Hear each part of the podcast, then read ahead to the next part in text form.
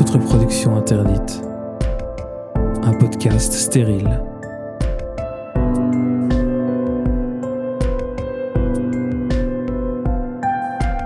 Épisode 5 Conclusion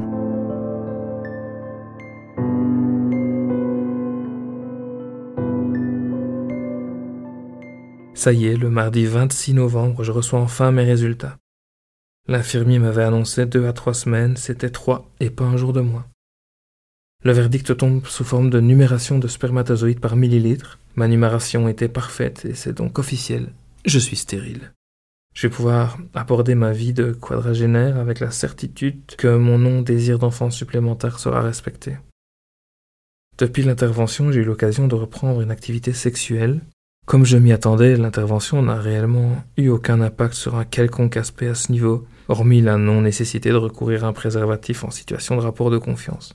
Aucun changement sur la fréquence ou la qualité des érections, aucun impact sur la libido. Mes éjaculations ne sont pas différentes, elles ont la même couleur, la même texture et toujours le même goût. Je n'avais pas vraiment de crainte à ce sujet, mais c'est toujours bon de voir tout cela confirmé. Parlons un peu remboursement. Ceux qui ont gloussé, j'ai vos noms. Sur ce point, je vais vous donner un commentaire forcément très lié à la situation en Belgique vu que c'est celle qui me concerne. La facture totale s'élève à 931,5 euros. Ma mutuelle a pris en charge 917,41 euros, sans même que j'ai eu à introduire une demande préalable. Le reste étant des frais annexes, l'intervention ne m'a donc presque rien coûté. L'économie en termes de frais contraceptifs peut même être prise en compte lors de votre décision. La situation semble un peu plus confuse en France selon les recherches que j'ai entreprises par curiosité. Sur chaque article que j'ai trouvé, on y lisait normalement, a priori, et souvent renseignez-vous, ce qui n'est pas très très rassurant. Voilà donc le terme de cette aventure qui m'a amené à réfléchir sur mes désirs, mes projets et ma volonté à prendre les choses en main pour les réaliser correctement. C'est assez incroyable de constater qu'il m'aura fallu moins d'un mois pour passer de la première consultation à l'intervention, mais plus de trois mois pour obtenir la confirmation de son succès.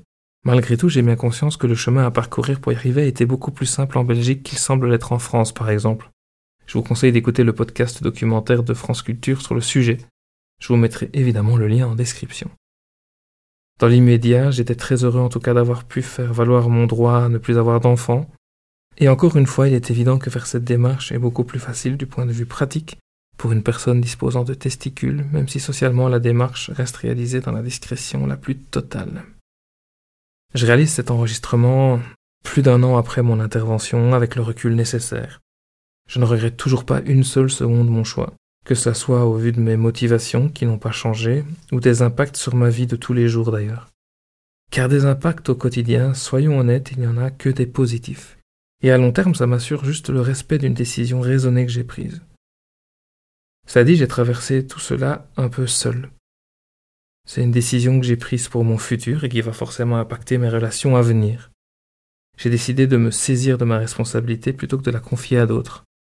Mais il faut admettre que parfois un doute a plané, tout du moins avant le premier rendez-vous. Le côté définitif de l'intervention peut faire peur, et je ne saurais trop conseiller de faire une congélation de sperme au cas du moindre flottement dans la décision pour ne jamais regretter ce choix. De nouveau, j'ai pris la décision seule de ne pas le faire. Mais je pense également que prendre cette décision était salutaire dans un mouvement de reprise de contrôle de mes choix et des actions en conséquence. J'ai traversé cela seul, oui, mais c'était également mon seul choix. Si j'avais été en relation à ce moment-là, est-ce que cela aurait changé ma décision? Je ne pense pas, car elle s'inscrivait dans un changement de regard sur le monde. Alors je n'ai pas besoin de me le répéter pour me convaincre que c'était la bonne décision. Et je peux profiter de tous les avantages sans aucun regret. Lors de la consultation initiale avec l'urologue, je lui avais posé quelques questions sur l'évolution de la quantité de vasectomies effectuées dans son service, à titre informatif. Il m'a dit qu'il avait senti une réelle évolution des mentalités à ce sujet ces dernières années et que leur nombre augmentait. Voilà qui est plutôt encourageant et devrait à terme libérer quelques hommes des idées préconçues confondant une soi-disant virilité avec la fertilité. La stérilisation reste malgré tout un sujet tabou et pas exclusivement auprès des hommes. Je l'ai constaté en en parlant autour de moi assez librement. Et c'est assez amusant d'avoir des collègues qui viennent témoigner ensuite en privé de leur propre vasectomie. J'ai parfois fait face à des sourires gênés. Très peu de personnes ont osé me questionner sur ce choix, même si je lisais beaucoup d'interrogations dans leur regard. Peu ont osé le trait d'humour et ils étaient finalement plus gênés que moi.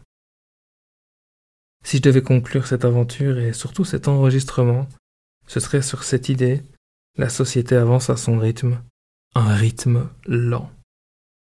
J'espère que ce témoignage pourra en rassurer certains et certaines, en éclairer d'autres, et peut-être même conforter celles et ceux qui se seraient sentis seuls dans leur démarche.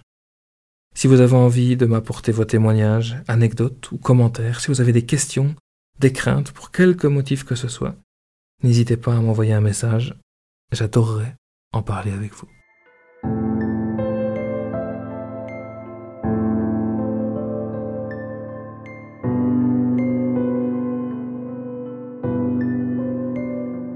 Pour me contacter, vous pouvez passer par l'adresse email dédiée de l'émission que vous trouverez en description de chaque épisode ou via mes réseaux sociaux.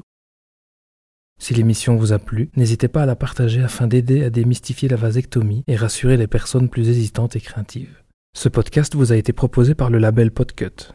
Vous pouvez venir discuter de vasectomie dans le channel dédié du Discord du label. Vous trouverez le lien pour nous y rejoindre dans la description de chaque épisode ainsi que plus d'informations sur le label. Vous pouvez d'ailleurs découvrir tous les autres podcasts du label sur le site podcut.studio. Et enfin, vous pouvez également nous soutenir sur notre Patreon, www.patreon.com podcut. Encore merci pour votre écoute et j'espère voir tomber vos réactions un peu partout sur les réseaux sociaux.